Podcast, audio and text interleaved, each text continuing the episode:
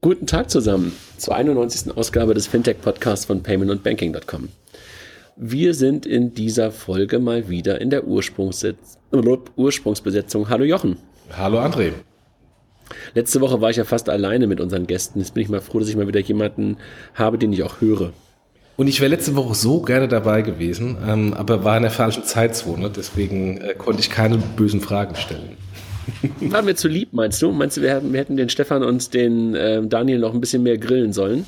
Ja, also wenn man sich im Factoring auskennt, kann man immer über ähm, Zessionen sprechen. Ähm, also sprich, dass ähm, die, die Forderung eigentlich schon jemand anderen abgetreten wurde, wie sie das lösen wollen.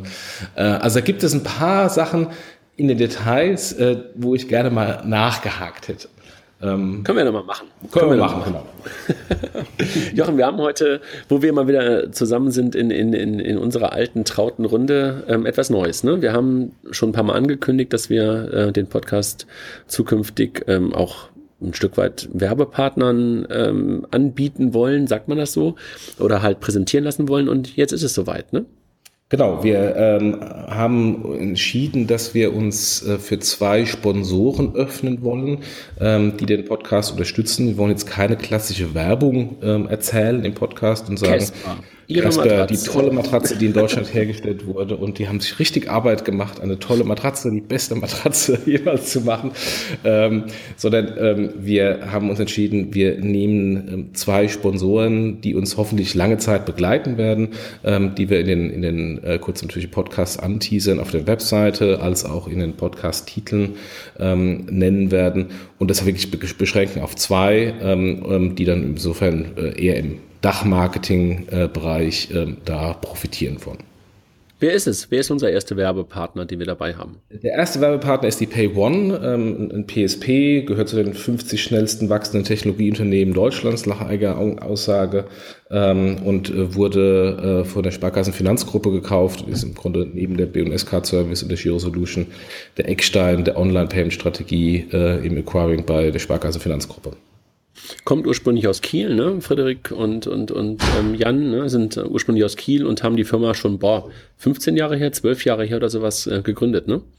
Richtig. Und sind, glaube ich, ähm, gewachsen mit einem damals äh, großen Schuhversender, der mittlerweile zweitgrößter Online-Händler in Deutschland ist, äh, mit Zalando äh, sehr groß geworden äh, und dann von den Sparkassen geschluckt worden. Beziehungsweise ja. nicht geschluckt worden, ähm, sind ja, eingestiegen, ja. da legt man sehr großen Wert darauf.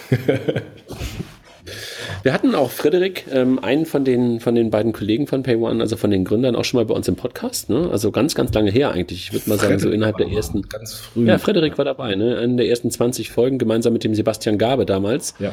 Ähm, da haben wir mal so einen Sparkassen-Spot ähm, gemacht für eine Veranstaltung, die die damals gemacht haben. Da haben wir mit den beiden halt auch sehr, sehr stark über das Thema Payment und, und Payment-Strategie der Sparkassen-Finanzgruppe. Da war PayOne gerade ähm, Teil der, der, der, der, der, der roten Welt geworden, ähm, gesprochen und ähm, sehr angenehmer Gast und auch ein ja, netter Typ.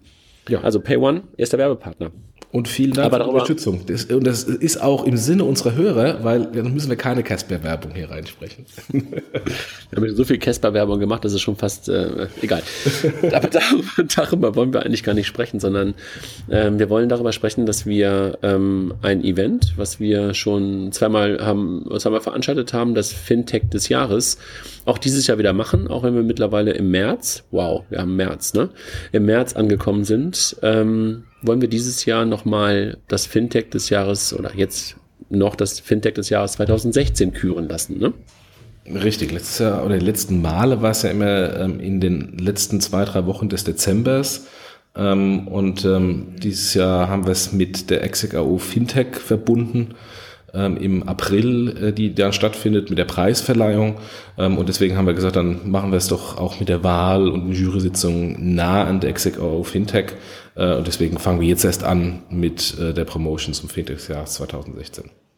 Was ist das Fintech des Jahres? Was haben wir da damals so vor zwei Jahren gemacht? Das war eigentlich so die Idee, ähm, zu sagen, eine Branche in Anführungszeichen oder eine, ein Teil einer Branche braucht eigentlich auch immer einen Preis und äh, das haben wir uns damals so ausgedacht. Ne?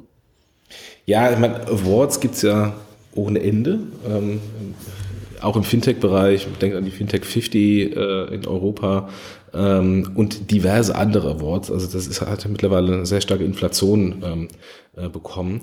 Wir wollten es eigentlich ähm, immer eher äh, zweiteilen A vom Publikum, also sprich, dass unsere Leser und Hörer ähm, abstimmen können und sagen können, was glauben Sie, ist das Fintech des Jahres ähm, äh, gewesen? Und dann eine Jury, ähm, die dann entscheiden soll nach ihren Kriterien, was das Fintech ist. Also es ist kein Award, der in irgendeiner Weise mit einer, mit einer Zwangswerbung verbunden ist, wie andere Awards, äh, die man kaufen kann, in Anführungsstrichen, ähm, sondern ähm, wir wollten es eigentlich ähm, A von der Branche für die Branche machen, also A von den äh, Hörern und Lesern des Blogs äh, und Podcasts und B dann natürlich von Branchenexperten in der Jury, die dann nach ihren eigenen Kriterien sagen, sie glauben, dass das und jenes äh, das Fintech des Jahres ist. Mhm. Und wir hatten halt äh, in den letzten Jahren immer die, die Liste aller deutschen Fintechs oder deutschsprachigen Fintechs als Grundlage genommen. Das werden wir auch ähm, weiterhin so beibehalten, dass es deutschsprachige Fintechs ähm, sind, die wir, die wir hier küren wollen. Ähm, wir werden allerdings noch eine kleine Pre-Selection machen. Also man kann sich bewerben auf der einen Seite. Wir werden aber halt auch uns ähm, die Freiheit nehmen, äh, das ein oder andere Fintech, was wir selber für interessant finden, auch auf die Liste zu setzen ähm, und werden halt unter denen halt eine, ähm, eine Wahl stattfinden lassen. Ne? Richtig. Wer hat bisher gewonnen? Ähm, Im Jahr 2000, 2014 war es Cash Cloud und Creditec, ne? Genau, Cash Cloud den Publikums Award ähm, und Creditec den Jury Award. CashCloud, muss man ehrlich gesagt damals sagen, war, glaube ich, auch ein bisschen ähm, der, dem System geschuldet, weil da, glaube ich, irgendwie ein bisschen Robots stattgefunden haben, die irgendwie die Seite äh, genutzt haben, um, um sozusagen mit großem Abstand Erster zu werden. Aber egal, also ähm, so war es halt. CashCloud, damals Publikumspreis, Creditec, ähm, damals auch noch äh, viel unbekannter, in Anführungszeichen, damals äh, den Jurypreis und äh, im letzten Jahr gab es ähm, dann auch wieder einen Publikumspreis und einen, einen, ähm, und einen Jurypreis. Wer war das? Das war Fair und Genie. Also Fair das ähm, ETF Riester Sparen und Genie die Konto-Scan-App. Äh, Konto Man muss sagen, dass Beweisungsscan-App. So. Genau, ja, ganz, ganz viel White Labeling ja mit Banken auch mittlerweile. Man muss sagen, dass wir das auch damals schon immer in Kooperation gemacht haben. Ähm, den ersten äh, mit CashTout und Creditec ähm, das war in Kooperation mit der Sutor Bank hier in Hamburg, ähm, wo die Sutor Bank uns Räumlichkeiten ähm, und auch nachher so eine kleine Zeremonie ähm, mit uns gemeinsam organisiert hat. Und im letzten Jahr freundlicherweise bei den Kollegen vom Mein Inkubator, ne, beim Between the Towers, wo du ja, ich würde mal sagen, Dauergast bist, ne? Ja, fast. Ähm, also jetzt kommen Dienstag bin ich wieder nicht dabei, ähm, aber ich war, seitdem ich in Frankfurt bin, regelmäßig da, ja. Genau. Das heißt, dieses Mal wird es dann nochmal ein bisschen größer, weil die XSEC ja nochmal ein anderes Kaliber hat. Also dieses Jahr 5. 6. April, was Jochen gerade schon sagte, in Berlin. Die Preisverleihung am 5. April abends in der Kalkscheune, in der Kalkscheune. Der eine oder andere in Berlin wird das kennen, direkt neben äh, dem alten Rocket-Hauptquartier. Ähm, wir haben ein bisschen was gelernt. Wir hatten in den letzten Jahren halt immer den Publikumspreis und den Jurypreis und ähm, wollen dieses Jahr noch ein etwas anderes unterteilen. Ne? Wir möchten ähm, verschiedene Kategorien einführen. Ne? Richtig. Das Problem ist, ähm, wenn man die ganzen Startups anschaut, ähm, wie kann man jetzt beispielsweise neu gegründetes, äh, hoffnungsvolles Startup mit einem bereits eher etablierten und vielleicht auch sogar skalierten Startup, äh, Startup in irgendeiner Weise vergleichen. Ähm, das passt dann nicht mehr. Deswegen haben wir einfach äh, gesagt, lass uns einfach trennen zwischen Early Stage Startups und Later Stage Startups. Genau, und das heißt, äh, die Early Stage Startups ähm, sind gegründet in den Jahren 2015, 2016 oder von mir sogar 2017, weil wir mittlerweile auch schon 2017 haben ähm, und kommen, und das haben wir als zweites Kriterium ähm, äh, auch noch mit reingelegt, kommen auf ein Gesamtfunding unter zwei Millionen. Ja, oder ich bin ein Later Stage Startup mit einer Gründung vor 2015 und oder einem Funding jenseits von zwei Millionen. Und halten wir für eine ganz gute Unterscheidung, sodass halt wirklich aus beiden, sodass nicht alle in einen Topf geworfen werden und wir eine sinnvolle Fintech-Unterscheidung hinbekommen. Ne? Ja. Wer kann sich bewerben? Also wir haben es ja gerade schon ein Stück weit gesagt, eigentlich alle, äh, die in die Kategorien reinpassen. Ne? Alle Fintechs, die zuhören, alle Fintechs, die glauben, sie würden gerne einen Preis bekommen, äh, können sich jederzeit auf der paymentbanking.com Website äh, bewerben. Genau, und zusätzlich werden wir halt noch ein paar auswählen, die wir selber für interessant halten, sodass die halt auch ähm, sich selber plötzlich ähm, dort wiederfinden könnten. Ne? Arnulf, ich habe da so eine interessante Company oder zwei interessante Companies. Die eine heißt Figo und die andere heißt TraxPay. Die sollten unbedingt dabei sein. Ja, genau, super. Wie, hast du gerade schon gesagt, auf online, äh, online auf permanentbanking.com. Ähm, was wir auch im letzten Jahr schon gemacht haben, wir haben ähm, so ein bisschen versucht, der Jury und auch den, den, den, den Lesern und Abstimmenden dabei ähm, zu helfen, worauf man achten könnte. Ne? Und ähm, wir selber haben jetzt auch nochmal so eine, ich sag mal, zwei Handvoll Kategorien festgelegt. Wollen wir kurz darüber sprechen, welche Kategorien wir für relevant halten? Ja, gerne. Leg los. Also auf der einen Seite Brand ähm, ist, glaube ich, etwas, was auch nicht zu unterschätzen ist, auch, ähm, auch im, im Fintech-Umfeld, ähm, welchen Brand ähm, schafft man dort aufzubauen, ähm, ist auf jeden Fall ein, ein Kriterium, auch im, wenn ich nicht im B2C-Umfeld unterwegs bin. Ne? Ja klar, im B2B-Umfeld äh, kann man ja auch Markenaufbau betreiben durch die renommierten Partner, die man um sich schart, die natürlich dann auch mit ihrer bekannteren Marke auf die eigene Marke abstrahlen. Mhm. Dann das Thema Execution. Was meinen wir damit? Ja, hat ein, äh, hat ein Startup schon einigermaßen gut äh, ähm, Traktion, ähm, wird es gut geführt oder stolpert es so vor sich hin? Ja, dann das Thema Internationalisierung ist natürlich nicht für jeden äh, unbedingt ähm, ähm, relevant, aber trotzdem ein Kriterium, eine Kategorie, auf die wir auch gucken wollen. Ne? Ja. Dann das Businessmodell. Ist es ein nachhaltiges oder irgendwie hat es überhaupt eins? Äh, ich wollte gerade sagen, gibt es überhaupt ein Businessmodell? Weil Geld verbrennen kann jeder. Dann auch das Produkt, wollen wir uns auch angucken, ne? Genau ist das Produkt auch entsprechend äh, ähm, gut gebaut. Wobei da kommt dann ein, der übernächste Punkt, die Innovation dazu. Das ja. hängt aus meiner Sicht ja. sehr stark mit, mit, dem Produkt zusammen. Also löst das Produkt tatsächlich auch äh, ein Problem und ist es wirklich innovativ oder ist das Produkt eine Kopie von was Bestehendem schon? Ja. Nachhaltigkeit ähm, fanden wir noch interessant mit aufzunehmen. Also ist das nur etwas, was gerade, keine Ahnung, fürs nächste halbe Jahr relevant ist oder ähm, gibt es da wirklich ein Zukunftspotenzial? Da steckt natürlich auch so etwas wie ähm, Produkt und dergleichen mit drin. Ne? Ja. Ähm, dann Innovation hast du gerade schon gesagt. Ähm, Disruption, ist es etwas, was wirklich etwas auf den Kopf stellt? Ähm, oder ist es nur eine leichte Verbesserung von etwas, was nicht schlimm sein muss, aber die Disruption wird ja gerade im Startup-Umfeld immer wieder auch hochgeworfen. Ne? Ja. Was haben wir noch? Technologie, also ist es auch wirklich eine Technik-Company äh, oder nur ein Frontend. Also ich finde, das ist bei vielen, obwohl wir im Technologiebereich sind, bei Startups sind, ein, äh, bei vielen immer so ein unterschätzter Faktor, weil am Ende des Tages kommt die Innovation eigentlich durch eine starke Technikfokussierung, eine Automatisierung, eine Verbesserung äh, in der Technik und eben nicht Anführungsstrichen nur von dem Frontend. Ähm, und äh, deswegen, ich schaue häufig immer, was ist denn dahinter wirklich an Technik? Also das ja. Tech bei Fintech. Ich glaube, wir haben das letztes Jahr, wenn ich mich daran erinnere, an die Diskussion, die wir in der Jury geführt haben, ähm, wo du ja auch drin warst und, und, und die ich ja begleiten durfte. Ich hatte gar keine Stimme, aber habe das ganze Thema so ein Stück weit begleitet. Ähm, da haben wir sehr stark über das Thema Technologie auch gesprochen. Ne? Also was war das da, welche, welche ähm, Modelle haben wir uns angeguckt und sind ja dann irgendwann zu Genie gekommen. Auch, weil das Thema halt eine Technologie ist. Ne? Ja ja, und ähm, gleichzeitig halt auch noch eine Relevanz hatte. Das Team, ähm, so man das dann kennt und, und, und, so man halt was dazu weiß und so man das erkennen kann, wollen wir auch bewerten. Ne? Mhm. Und das Potenzial und die Relevanz, das sind noch so zwei Themen, die wir, die wir als Kategorien haben. Jochen, wer ist mit dir in der Jury? Ich bin dieses Mal nicht in der Jury, aber du bist in der Jury. Wen hast du dabei?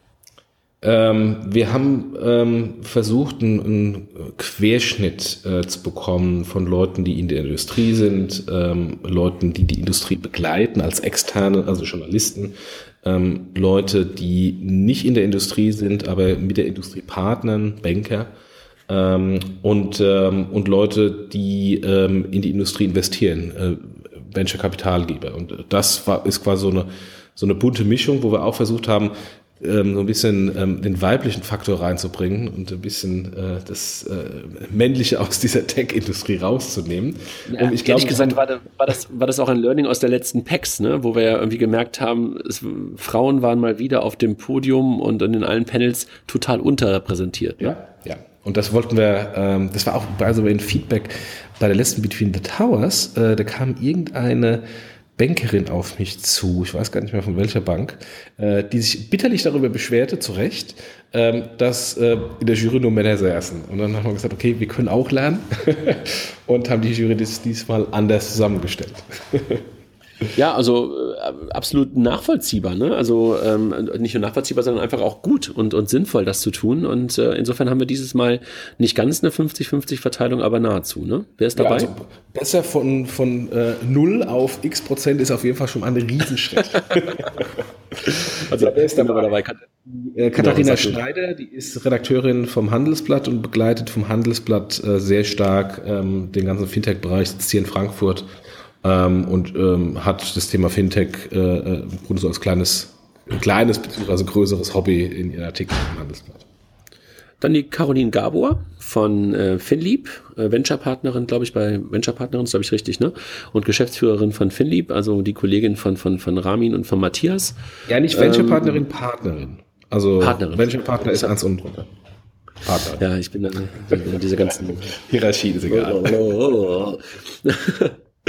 Dann haben wir dabei jemanden aus der Sparkassenfinanzgruppe das erste Mal, ne? Richtig, auch eine Hörerin hier vom, vom Podcast, die Sibylle Strack, äh, die Leiterin Zahlungsverkehr beim Sparkassen-Giroverband. Zahlungsverkehrsstrategie beim Sparkassen-Giroverband. Ich gerade sagen. Dann ähm, jemand, der schon von Anfang an dabei war, Andreas Kubli. Ähm, echt äh, auch toller Typ und, und echt ganz, ganz weit vorne, was das Thema Technologie in Banken angeht, aus der, aus der UBS, aus Zürich, ähm, der auch es sich nicht hat nehmen lassen, auch die letzten Male dabei zu sein. Also sowohl bei der äh, Preisverleihung damals bei der Suterbank, ähm, als auch bei der Jury-Sitzung das letzte Mal in Berlin äh, war Andreas da. Ähm, danke ich immer, immer wieder für. Also toll, ihn immer dabei zu haben, weil er auch aus der Schweizer Brille, manchmal mit dem Abstand, ähm, den er dann einfach auf den, mit dem Blick auf den deutschen Markt hat, einfach super, super gute Perspektiven da rein, ähm, reinbringt. Ne? Ja, und ist auch meines Wissens Business Angel, also investiert auch privat äh, in das eine oder andere Fintech. Wohl wahr, genau. Ähm, wen haben wir noch? Jetzt kommen wir mal, weil wir schon über Investment gesprochen haben, kommen wir über die richtigen Profi-Investment-Leute, äh, den Jan Sessenhausen und den Arnulf Käse, äh, Jan äh, von Tengelmann Ventures und der Arnulf von äh, E-Ventures. Beide waren, glaube ich, auch seit der ersten äh, äh, Preisverleihung der Jury, wenn ich mich nicht irre, oder? Richtig, genau, wie der Dirk auch, der, der danach noch ähm, kommt, Dirk Elsner ähm, damals in den ersten beiden Jahren ähm, noch unterwegs ähm, als Berater und vor allen Dingen Blogger und, und Kommentator damals in einem äh, Wall Street Journal und Kapital und jetzt mittlerweile ja bei der DZ Bank im Innovationsmanagement ähm, angestellt. Ne? Genau. Und dann ist noch der Robby dabei vom äh, Nachname weiß ich gesagt gar nicht. Du hast auch gar nicht ins äh, Deck reingeschrieben, oder ins Vorbereitungsdokument. Ich vergessen. Äh, der, der Robby vom ähm, äh, von der Fintech äh, Exec.io Fintech ähm, Organisationsteam. Ähm, der ist natürlich aufgrund seiner, seiner Partnerschaft äh, bei uns mit äh, in der Jury ja. und kennt natürlich auch sehr viel äh, die Industrie, von daher äh, können wir da auch sehr, hoffentlich sehr viel Input äh, von ihm bekommen. Und dann haben wir jemanden dabei, ähm, was ich super finde, also auch ein neues Gesicht in der, in der Jury, der weniger auf das Fintech-Thema, sondern mehr auf das Insurtech-Thema äh, schaut, was wir aber auch hier einfach mal mit, mit, mit, mit reinpacken. Ne? Also wir nehmen, sind auch offen für Insurtech. Ne? Wir machen da mal sozusagen eins draus. Ähm, Merdat Pirosam, ähm, toller Typ, ähm, Kölner, ähm, ja, lange, lange Historie auch in der ganzen, ähm, in der ganzen Technologie, im ganzen Technologieumfeld und ähm, stürzt sich seit einiger Zeit sehr stark auf das Thema Insurtech und ist einer der Treiber ähm, auch von der Exec jetzt, die ja nicht nur Exec Fintech heißt, sondern auch in, äh, ähm, Exec ähm, Insurtech heißt. Und deshalb freuen wir uns sehr darüber, dass Merdat äh, dieses Jahr das erste Mal auch in der, in der Jury dabei ist. Und du, Jochen, du bist der Jury-Vorsitzende, würde ich sagen. Ach, wie der Vorsitzende jetzt gerade. Ja, klar, natürlich. Einer muss das ja sein. ja, super. Jochen, ihr, ihr macht das sozusagen unter, unter euch aus ähm, und, und ähm, guckt dann mal, wer, denn, wer die Kategorien sozusagen am besten erfüllt hat. Ne? Ja, die Gewinner werden bekannt gegeben wann? Ähm, auf der Exec Hour Fintech in, in Berlin am 5. April.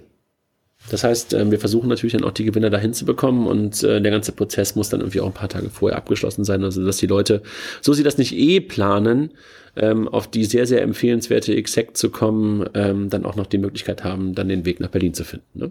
Richtig. Also ich ja. habe übrigens ähm, bevor wir hier die Partnerschaft äh, äh, gemacht haben, auch mir mal ein Ticket für die Execo Fintech schon selbst gekauft, äh, weil, weil es Ganz ein so wichtiger Event ist. Äh, ich hätte, hätte wahrscheinlich jetzt ein kostenloses bekommen, aber äh, ja, zu spät aber, gekauft. Aber, aber, aber, es ist gut, die Jungs brauchen das auch, weil die Exec ist einfach ein tolles Format, äh, die es, glaube ich, mittlerweile seit, ich würde sagen, vier Jahren oder die vierte Auflage gibt und es ist einfach immer wieder toll, wenn ich mich erinnere, die allererste Auflage damals in Düsseldorf ähm, in der, in äh, Kanzlei. Nee, nee, das war die zweite. Das war die zweite. Die zweite. Dann die, mh. In Frankfurt war die zweite Exec dann und die dritte dann halt ähm, im, im, im House of Finance ähm, und die vierte, glaube ich, auch im House of Finance und jetzt ist es, glaube ich, die fünfte, wenn ich mich recht entsinne. Ja. Ähm, nee, toll. Also die muss man einfach auch supporten, die Jungs. Also das sind die gleichen Macher, die auch das Pirate Summit immer machen in Köln, was ja immer im September stattfindet. Leider meistens um meinen Geburtstag herum, so dass ich da manchmal nicht sein kann. Ähm, also ähm, Chapeau, Jungs, dass ihr das, ähm, was ihr da auf die Beine gestellt habt und wir freuen uns, ähm, sowohl Medienpartner, Jochen sind wir ja auch, ne, vom, vom, äh, von Payment and Banking, als auch Partner für die, für die Wahl des Fintech des Jahres zu sein. Jochen, was gibt es denn als... Die Tickets sind auch übrigens gar nicht so teuer und ich glaube, ich muss noch mal gucken, aufgrund der Medienpartnerschaft haben wir da irgendwie auch irgendwie einen Rabatt oder ein paar Freitickets, da muss ich noch mal... Ja, genau, wir haben einen Rabatt, ähm, Gutscheincode. Stellen wir mal auf der Website ähm, an. Genau, Jochen, was sind die Preise? Ähm, wir sind jetzt nicht diejenigen, die irgendwie Geld rausknallen, ne? Ähm, Ruhm und Ehre. und natürlich für die Gewinner die Präsentation auf der Exec, ja, wo einfach ähm, eine unglaublich gute, gutes Publikum ähm, aus der Industrie da sind. Von ähm, Bankpartnern, die halt dort sind, Industriepartnern, die da sind, bis hin zu den ähm, echt Top-VCs, ähm, wo man dann einfach präsentieren kann und zeigen kann, was man kann. Ne?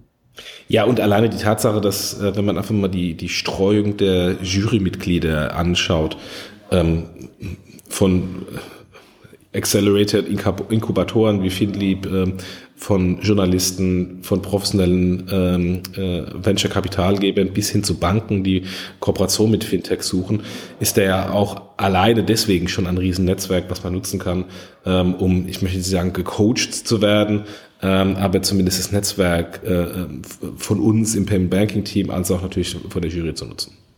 Genau, also das ist etwas, äh, was wir den Gewinnern gerne auch anbieten, wenn sie das denn möchten, dass natürlich wir aus dem, aus dem Red Pack und Teile der Jury, wenn man das halt möchte, natürlich auch nachher noch als Coaches oder als Sparrings zur Verfügung stehen. Ne? Und was wir natürlich mit reinwerfen können, das ist natürlich irgendwie ähm, nichts Großes, aber so ein kleines Mediapaket bei uns hier, dass man halt ähm, mal im Podcast dabei sein kann, dass man möglicherweise ein bisschen Werbung machen kann auf unserem kleinen, auf unserem kleinen Blog. Ne? Ja, genau. Jochen, das war's eigentlich schon zum Fintech des Jahres. Was können wir noch dazu sagen? Wir sagen noch, Jungs, bewerbt euch, Mädels, bewerbt euch ähm, auf paymentandbanking.com. Da gibt's einen Fragebogen, wo man halt als Fintech ein paar Antworten geben kann, ähm, sollte, damit man halt auch im, als Jury ähm, bewerten kann, einschätzen kann, was das eigentlich für ein Team ist. Ähm, was können wir sonst noch sagen? Es wird auf Payment Banking jetzt ähm, noch ein paar Artikel geben. Wir werden dann äh, auch da die, die Timelines nochmal kommunizieren. Ähm, also insofern, das ist alles nochmal nachlesbar, jetzt muss man irgendwie den Podcast hören. Ähm, und, ähm, und dann ja, einfach nur mitmachen und, und Stimmung machen. Genau. Ähm, ist zeitlich mm, nicht mehr ganz so viel Zeit. Also wir, wir, wir brauchen, glaube ich, eure Bewerbungen bis zum, bis zum 8.3. oder sowas, ne? Also irgendwie eine Woche noch oder so. Ähm, und dann ähm, geht da die Abstimmung los. Und ja, dann war es das eigentlich zum Thema Fintech des Jahres. Jochen, sollen wir noch ein bisschen über News sprechen? Ja, äh, beziehungsweise ich möchte, möchte ähm, ähm, wir haben da so einen kleinen Verräter in unserem Redpack-Team, der jetzt einfach unabgesprochen einen neuen Podcast gemacht hat, aber der, wer den Podcast hört, äh, der ist sehr sinnvoll, deswegen sollte man dafür auch Werbung für machen. Und zwar geht es um dich, André. Äh, der André hat ähm, einen, einen Corporate-Podcast jetzt gestartet mit Figo äh, zum Thema, zum äh, Thema PSD2 äh, meine erste Reaktion war, jetzt ähm, sind wir schon ein absolutes Nerd- und Nischenthema Payment and Banking und, ähm, und er macht jetzt so einen Podcast auf vom Nerd-Thema der Nerds. ähm, aber es ist, ist ähm, sehr hörenswert, ähm, das eher trockene Thema gut rübergebracht äh, von, äh, von dir, André, und deinem ganzen Team, äh, also von Nadja und ähm, äh, Corinna. Cornelia. Cornelia. Cornelia. Ähm, genau. Also insofern äh, äh, super gut gemacht. Äh, und ich weiß nicht, in welchem Rhythmus ihr das machen wollt. Äh, kannst du da noch ein bisschen mehr Infos geben? Ja, also was, was halt irgendwie so in den Köpfen ist, klar, natürlich auch ein Stück weit davon ähm, ähm, inspiriert, was wir, was wir halt hier mit, mit Payment and Banking, mit dem Podcast immer wieder machen, kann man die Idee auf, ey, wir haben so viel Know-how momentan zum Thema PSD2 und so viele Leute sprechen darüber, so viele Leute fragen uns aber auch immer wieder ähm, dazu Löcher in den Bauch. Lass doch mal überlegen, ob wir nicht einfach, ähm, ja, so alle zehn Tage, alle 14 Tage mal verschiedene äh, Perspektiven aus der PSD2 ähm, in einem kurzen, also wirklich nur 20 Minuten Minuten ist das Ziel, ähm, Podcast besprechen. Und jetzt hatten wir ähm, diese Woche, Montag oder Dienstag, glaube ich, die allererste Folge. Äh, Cornelia und ich ähm, haben sozusagen inspiriert von Nadja, deren Idee war, dass ähm, ja das nee, Mittwoch haben wir das erste Mal gesprochen, genau, es war Aschermittwoch, ähm, das, das Thema, dass die RTS, also die Regulatory Technical Standards für das Thema PSD2 gerade äh, in der Dra letzten Draft-Version von der EBA vorliegen, ähm, genommen und haben darüber gesprochen. Und ähm, du fragtest gerade nach dem Rhythmus und das Ziel ist so, alle 10 bis 14 Tage rund 20 Minuten darüber zu sprechen. Nicht immer alleine, ähm, sondern auch vielleicht mal mit einer Bank, vielleicht mal mit einem, mit einem, mit jemandem, ähm, einem Branchenvertreter ähm, oder Lobbyisten oder vielleicht auch manchmal mit einem Kunden, werden wir sehen. Also wir haben eine relativ volle Pipeline an Themen. Kannst gerne auch mal dazukommen. Und ähm, ja, das ist eigentlich das Ziel, ähm, dass man so ein bisschen auch das Gossip rund um PSD2 versucht ähm, ähm, auch zu, zu, zu verringern und ähm, versucht sich auf die Fakten zu beschränken und ein Stück weit darüber ähm, Klarheit, mehr Klarheit im Markt zu schaffen. Hoher Anspruch, ähm, aber wir geben uns Mühe. Ja, wir sollten aber trotzdem das Thema auch hier nochmal im, im Podcast ähm, bringen, jetzt gerade wo die RTS ähm, äh, oder RTS, je nachdem wie man das nennt, äh, ähm, ich glaub, äh, durch sind. Ich glaube, das eine schließt das andere auch nicht aus. Also wir versuchen das bei Figo natürlich ähm, nur auf das Thema zu beschränken. Das Ding heißt auch wirklich, äh, Figo spricht PSD2.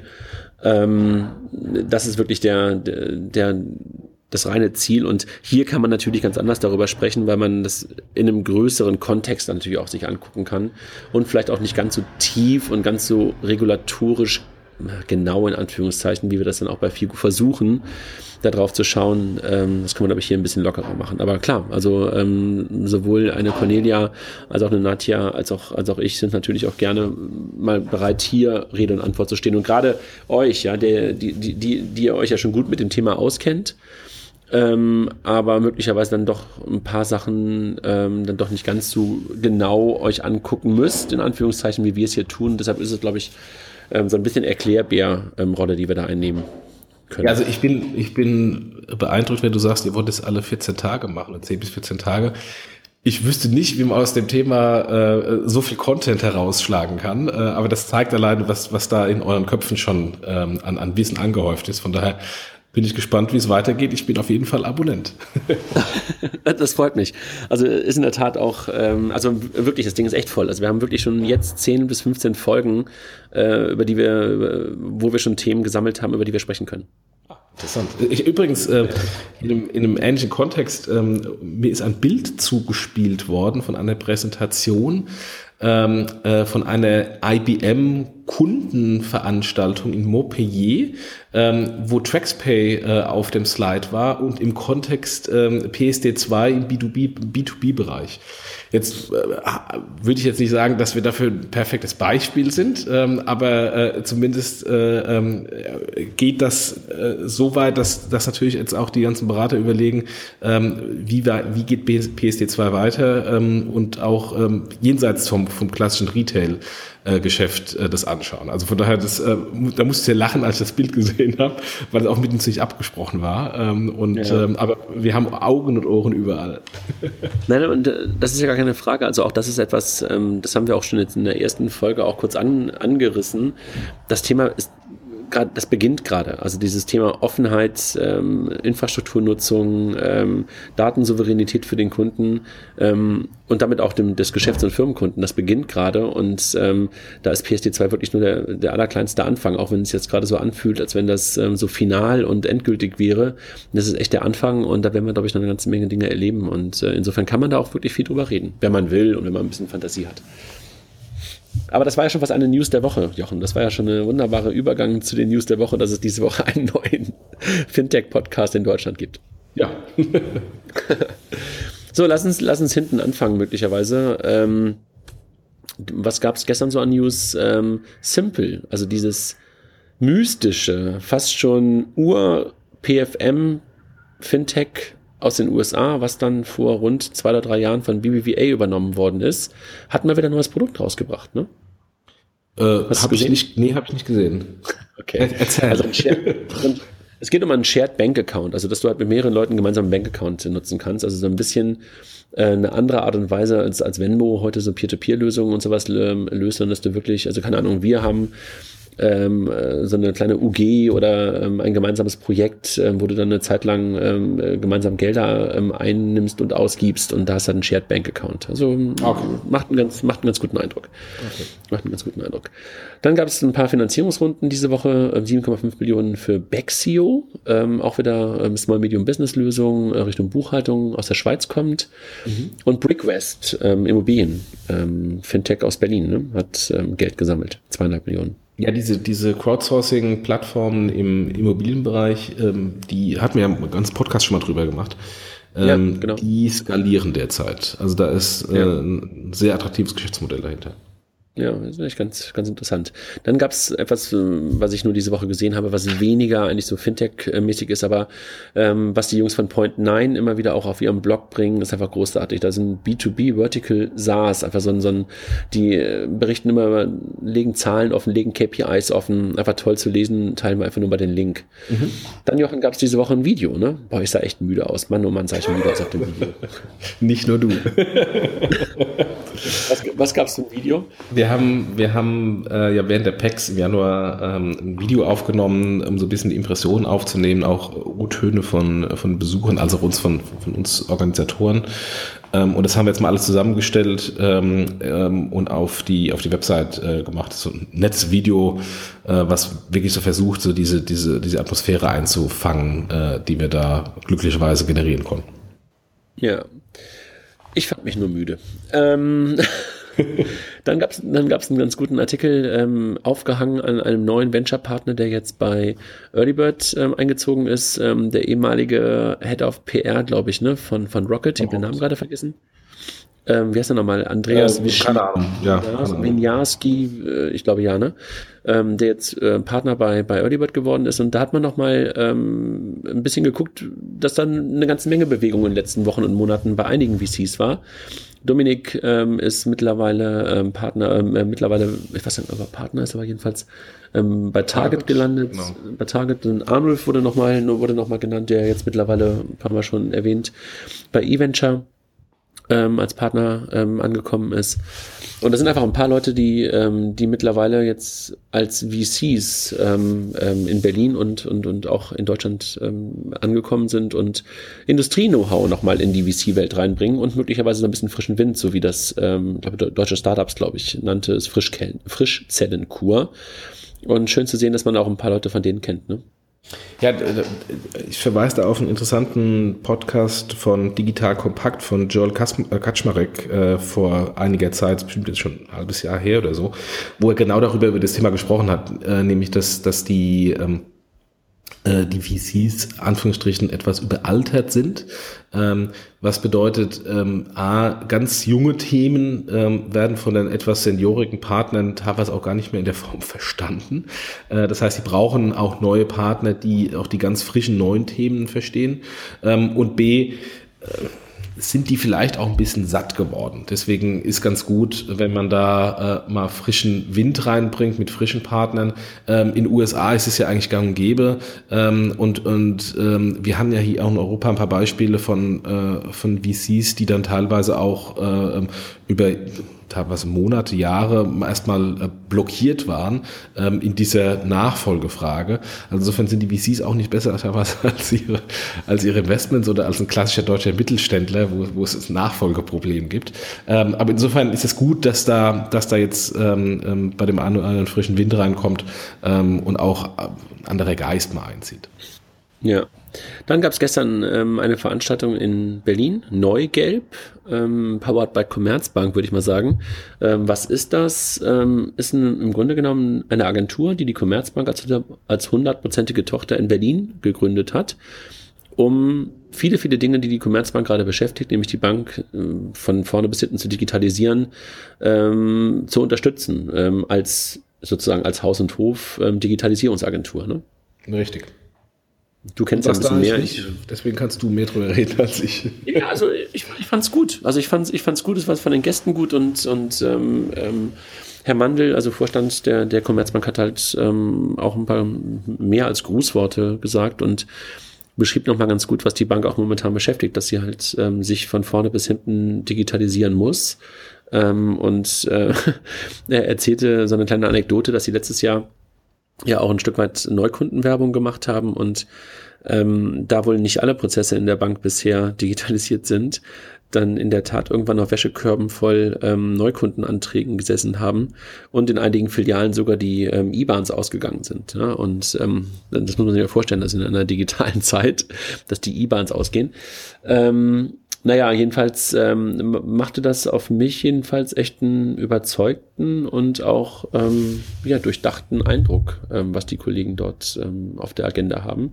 Und ich will da jetzt auch keinen Honig um den Bart schmieren, sondern meine das wirklich so, wie ich es gerade gesagt habe, da ich ja kürzlich mal irgendwann auch die Commerzbank ein Stück weit kritisierte und dafür ja schon äh, einen Schlag auf die Ohren bekommen habe. Aber äh, das äh, meinte ich aber auch damals so, dass ich gesagt habe, da sind viele Sachen angestoßen worden, die dann ein bisschen ins Stottern geraten sind. Das scheint man jetzt, ähm, nach Stottern fühlte sich das gestern nicht an. Ja, ich äh, halte mich eines Kommentars zurück, äh, weil die Commerzbank kein Investor ist.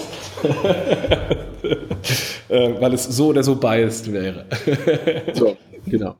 Die Nordea, die Nordea ist echt ein Vorzeigebeispiel für Banking APIs. Und ähm, wer sich dieses Thema, was kann man da tun, wie sollte man es möglicherweise als Bank tun, mal angucken sollte, kann äh, diesem Link mal folgen, den wir, den wir teilen werden in den Show Notes. Also die Nordea ist ready for PSD, für, für PSD2 mit, mit Open Banking API.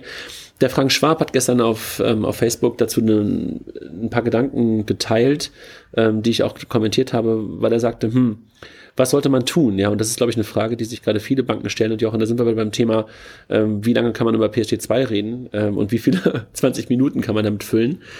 Ähm, es ist echt eine spannende Frage, wie man als Bank, äh, 5 Euro, als Bank damit umgehen kann. Ne? Man kann das ja einfach regulatorisch abbilden und passiv sein.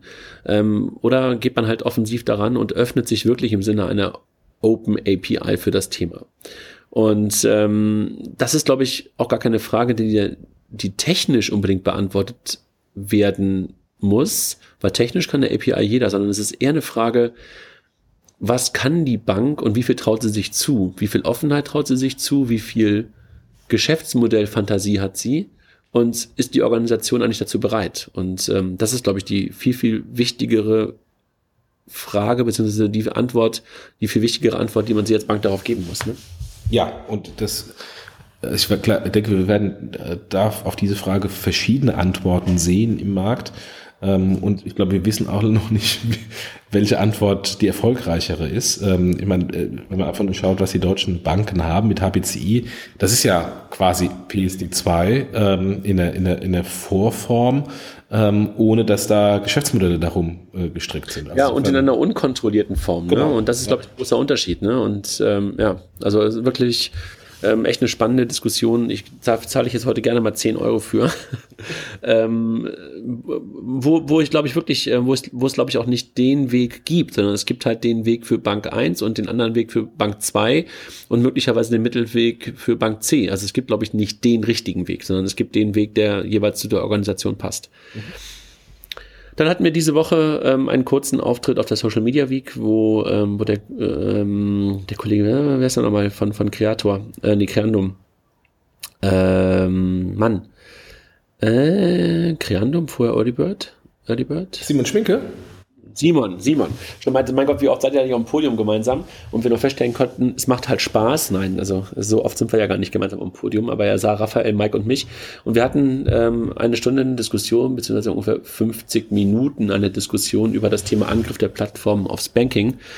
Ähm, wir stellten fest, dass wir, wenn wir gemeinsam auf dem Podium sind, einen kontroversen Meinungshaber dabei haben sollten. Wir waren zu einig.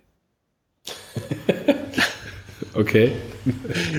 Also das ist echt ein bisschen schwierig. Ich glaube, für den einen oder anderen war das wirklich interessant. Also ich habe auch im Nachgang von ein paar Journalisten, die dort waren, gehört, das war toll, dass wir nicht so mit Buzzwords um uns herumgeworfen haben, sondern es geschafft haben, dieses Thema, was ja nicht ganz so leicht und nicht ganz so griffig ist, greifbar und griffig zu erklären in einer vernünftigen Sprache.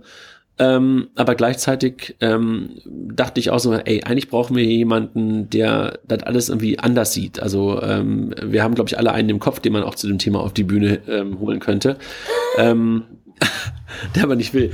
Ähm, aber das brauchst du manchmal. Und wir hatten dann im Publikum den, den, den, den Tobias Baumgartel von der, von der Haspa, der da manchmal fast schon, obwohl er nicht auf dem Podium saß, so als Kontrapunkt, ohne dass er was gesagt hatte, herhalten musste, einfach nur, weil er von der Haspa war. Das hat mir fast ein bisschen leid. Äh, weißt du, weil man irgendwie so, man, man suchte fast schon so einen Kontrastpunkt, äh, weil wir uns einfach zu einig waren. Aber egal. Also lernen wir draus. Ja, ich meine, wir können ja, ja auch mal ein bisschen selbst äh, ähm, einfach uns in eine andere Meinungsrolle begeben. Ah, ja, aber so aus der eigenen Haut heraus, das kann, so aus, aus, aus der eigenen Haus, äh, aus der eigenen Haut heraus kann doch keiner von uns.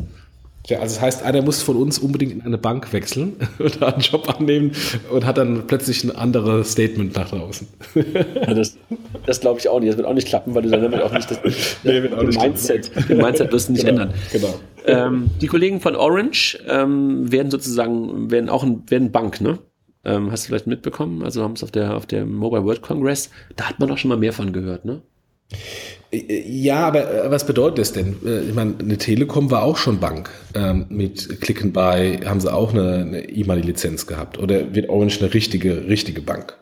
Ja, so habe ich es verstanden. Ne? Okay. So habe ich es verstanden. Nee, ich habe es nicht gelesen, habe es nicht mitbekommen, von daher. Aber gut, also, dass, Bank, dass Telcos im Finanzdienstleistungsbereich aktiv sind oder aktiv werden wollen, ist jetzt auch nichts Neues. Siehe auch O2 mit einer ähm, Wiederbank-Kooperation ja. ähm, und die diversen Kooperationen oder diversen Versuche der Mobilfunkanbieter in den letzten 20 Jahren in dem Bereich. Ja. Dann gab es noch etwas, ähm, die Kollegen von Liquid, kennst du ja auch, ne? Christian und. Christian. War noch hier im Podcast anderen, mal. Genau, waren auch im Podcast, ähm, haben eine weitere Finanzierungsrunde gemacht, ne? 4,4 oder 4, Millionen, ja. Respekt. Ich glaube aus dem, fast ausschließlich aus dem Bestandskreis, ne? Wenn ich das richtig gelesen habe. Also die Kollegen von der Volks Berliner Volksbank Venture sind dabei. Ja, dann Project A ist wieder dabei und äh, ich glaube, das war so, so, das, was ich so im Kopf habe. Da waren noch ein paar andere, aber auf jeden Fall war es, glaube ich, aus dem bestehenden Gesellschafterkreis. Also herzlichen Glückwunsch nach Berlin. Ja, ich hatte in dem Kontext einen interessanten Artikel gesehen, äh, müssen wir raussuchen, ähm, der ähm, äh, Liquid extra hervorgehoben hat, weil die so eine spezielle Nische bedienen. Ähm, ja. Weil wenn man, wenn man in die USA schaut und ähm, die, die Robo-Advisor da anschaut, ist halt Anführungsstrichen schon ein kommoditisiertes, sehr vergleichbares Geschäft, was dazu, äh, dazu führt, dass äh, die Margen äh, für die Robo-Advisor schon deutlich stärker ähm, unter Druck geraten sind dort im Vergleich zu uns. Ähm, und wenn man einfach schaut, auch die, die Fülle und die Schwämme der der, Robo-Advisor, ähm, die wir bei uns schon haben, wird vermutlich früher oder später genau das Gleiche bei uns passieren. Insofern ist, wurde Liquidar hervorgehoben, hervorgehoben, weil sie in eine ganz spezielle Nische reingehen, wo eben dieser Preiswettbewerb und dann vermutlich auch die Preissensitivität nicht so stark. Mhm. Ja. Ja, auch gute, gute Leute. Absolut. Ja, genau, wir hatten sie mal gemeinsam mit, mit Scalable, ne, im Podcast, Richtig, ne? Ja. Christian, Christian und Erik, ne, waren mal ja. da. Das war äh, ähm, direkt in der Woche vor der Exec.io Fintech. Ja. Um den Kreis zu schließen. Dann die Kollegen von der Starling Bank, eine von den Neobanks, die aber wirklich anders ticken, haben auch ihre Open API geöffnet ähm, und ähm, sind dann gehen so ein Marktplatzmodell ähm, ausge, ausgesprochen interessant, was die was die ähm, Anne Anna Anna glaube ich Anna Bonn da baut ähm, selber jahrelang in der in der Bank gewesen äh, bei klassischen Banken gewesen und jetzt halt ähm, in so einer Neobank in in England unterwegs. Habe sie vor rund zwei Wochen in London mal kennenlernen dürfen. Äh, beeindruckende Frau sehr schlau und ähm, wirklich interessant, was die Starling da macht, weil sie einfach sagt, ey, das kann gar nicht sein, was, was, was Banken heute für Infrastruktur mit sich rumschleppen, das muss man mal neu machen. Das hat sie gemacht, ne? Einfach gesagt, okay, ich kann das nicht mehr verbessern, was da in den Banken heute vorhanden ist, muss man neu bauen. Und das hat sie wirklich dann von Scratch aufgemacht. Interessant. Beeindruckend, ja. Ähm, ja, absolut. Ähm, dann gab es in der letzten Woche ähm, rund um PSD2 noch so zwei Artikel, sowohl ähm, in der Süddeutschen als auch im Handelsblatt. Ähm, teilen wir nochmal die, die Infos, ähm, die da Banken verfügen über die Daten der Kunden und Kampf ums Konto und so weiter. Da gab es immer ein paar Artikel, die rund um PSD2 ähm, hochgekommen sind. Ja, das war's. Ein, Mike hatte noch einen ganz guten Artikel letzte Woche, die unterschätzte, die unterschätzte Gefahr der Angriff der Plattform aufs Banking. Ähm, teilen wir auch nochmal, aber ansonsten war es das von meiner Seite. Hast du noch etwas ähm, an News, Jochen? Ich bin durch meine Twitter-Timeline gerade hier durchgegangen. Hast du noch was? Da ich letzte Woche in den USA war und äh, auf äh, zwei Konferenzen äh, plus Jetlag plus äh, de facto zwei Tage im Flugzeug saß, hin und zurück, ähm, ähm, nein, ist bei mir die, die Twitter-Aktivität und auch die, die Aktivität zu verfolgen, was im Moment im Markt passiert, äh, letzte Woche sehr gelitten. Alles dann, man kann ja froh sein, dass jetzt die Sonne wieder da ist, ähm, weil die Sonne hilft dir dabei, den Jetlag zu überwinden. Ähm, ja, wobei ich hätte, hätte, gerne die Sonne gehabt, äh, die ich da genossen habe in Kalifornien. da war es wärmer und schöner. Was haben wir noch? Also, das heißt, wir haben einen Aufruf zum Teilnahme zum Fintech des Jahres, dann irgendwie ab ähm, nächste Woche irgendwann auch ähm, Aufruf an die ähm, Zuhörer, Leser auch abzustimmen, dann irgendwann, sagen wir nochmal Bescheid. Ähm, bedanken uns nochmal bei den Kollegen von PayOne für, ja. als erster Sponsoring-Partner. Und wenn, wir, wenn es noch jemand weiteres gibt, also wir sind noch offen für ähm, den, den zweiten Slot ähm, und selbst wenn die beiden Slots dann ähm, Sponsoring-Slots äh, ähm, äh, geschlossen sind, ähm, vor, vor dem Sponsoring-Vertrag, äh, nach dem Sponsoring-Vertrag ist vor dem Sponsoring-Vertrag. Also das heißt nicht, dass äh, PayOne und der weitere Sponsor dann für immer da sind. Also von daher, wer Interesse hat, bitte äh, uns direkt anschreiben. Und, genau, und worum ähm, weiter noch bitten, genau, sag genau, du. Und liebe, liebe Hörer, ähm, Sponsoring ist nur ein Tropfen auf den heißen Stein. Also wenn, wenn ihr das alles hier sinnvoll findet, äh, gebt uns bitte weiterhin äh, eine 5-Sterne-Bewertung in, äh, in iTunes oder spendet. Äh, wir sind dabei, die, die Spendenseite noch ein bisschen zu aktualisieren. Es wird demnächst auch noch Kreditkartenspenden geben. Und was wir auch machen werden, ähm, erstmal schon vielen Dank an die, die gespendet haben.